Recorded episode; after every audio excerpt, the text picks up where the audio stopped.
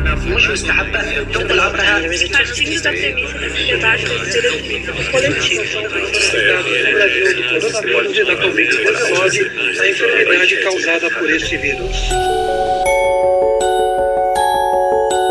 Projeto EI Educação e Informação Atravessando a Pandemia.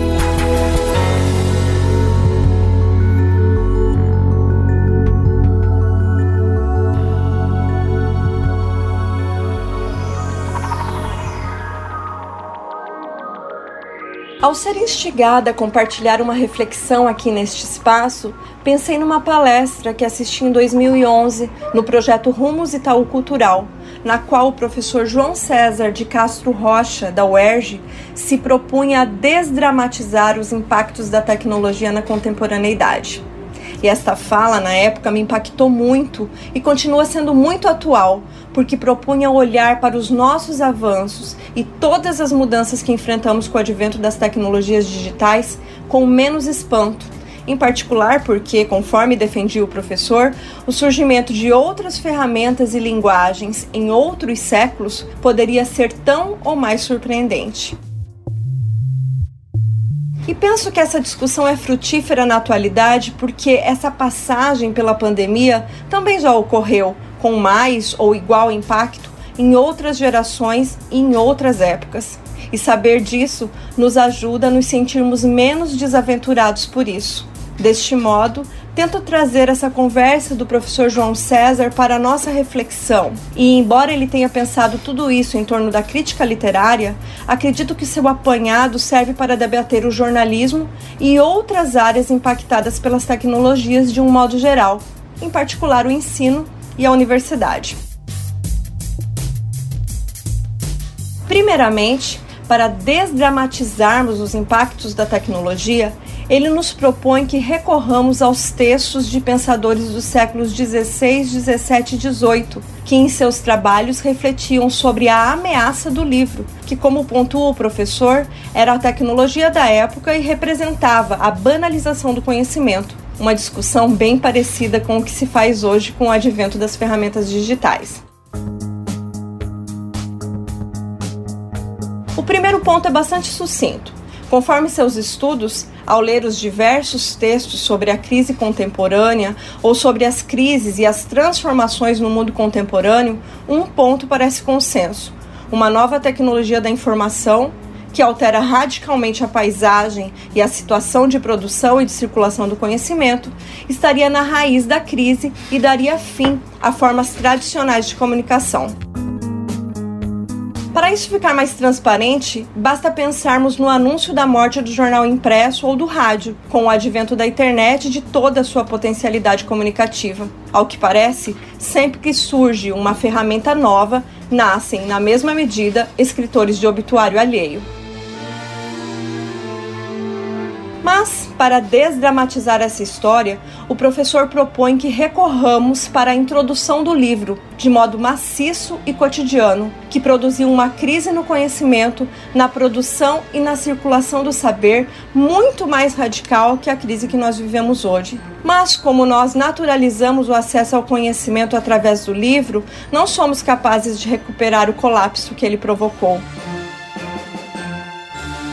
Vejamos algumas pouquíssimas citações catalogadas no estudo do professor João César, apenas para que situemos a dimensão do problema. O livro, embora a tecnologia do texto impresso seja da segunda metade do século XV com Gutenberg, o livro, como objeto cotidiano, apenas se torna popular, um objeto de massa, no século XVIII. Antes disso, os livros eram raros e tão caros que muitas vezes faziam parte de dotes de rainhas ou testamentos de reis. Mas no início do século XVIII há uma importante massificação da tecnologia, do texto impresso, dos tipos móveis, e o livro torna-se, por assim dizer, barato e acessível.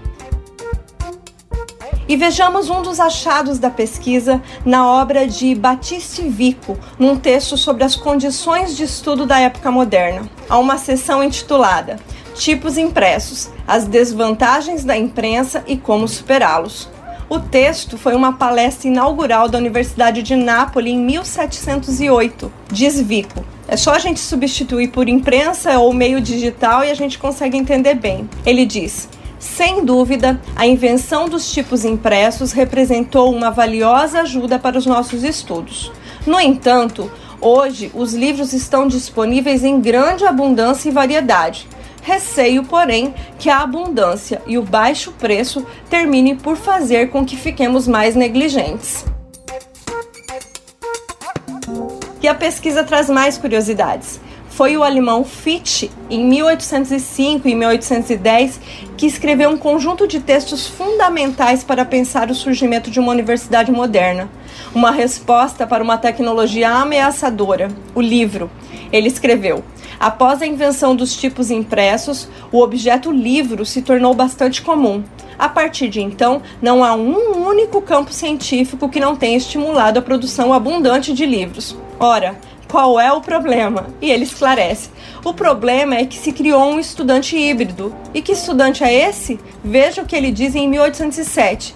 Os estudantes preguiçosos prevalecerão, pois tanto tendem a descuidar da aprendizagem oral quanto da formação letrada. De um lado, faltam as aulas, já que o conhecimento das mesmas se encontra nos livros. Do outro, negligenciam a literatura, porque podem aprender por oitiva.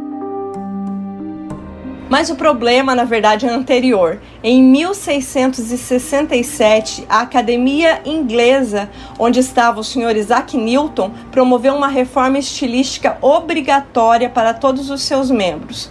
Qual era o teor da reforma? Era simples: que a linguagem deixasse de ser barroca para se tornar mais direta possível e com menos palavras. Ou seja, em 1667, a Sociedade Real de Londres começou a publicar um boletim no qual resumia as principais teses dos livros científicos publicados, porque, segundo a instituição, ninguém mais tinha tempo para ler um livro inteiro. Isso em 1667. E o professor João César encontrou ainda mais informações relevantes em suas pesquisas. Ele mostra, por exemplo, uma reflexão de Thomas Carlyle num texto bem famoso em que ele define os tipos de heróis. Há um dos heróis que é o homem das letras. Veja o que dizia Carlyle em 1840. As universidades representam um notável produto dos tempos modernos. Com a invenção da imprensa, todas as universidades sofreram uma transformação. Talvez as universidades tenham sido superadas. A verdadeira universidade de nossos dias é uma biblioteca. Ou seja, são reflexões em respostas à popularização do livro, um grande impacto para a vida naquela sociedade. E é importante lembrar que a própria escrita foi uma tecnologia que nos modificou muito provavelmente mais que a internet.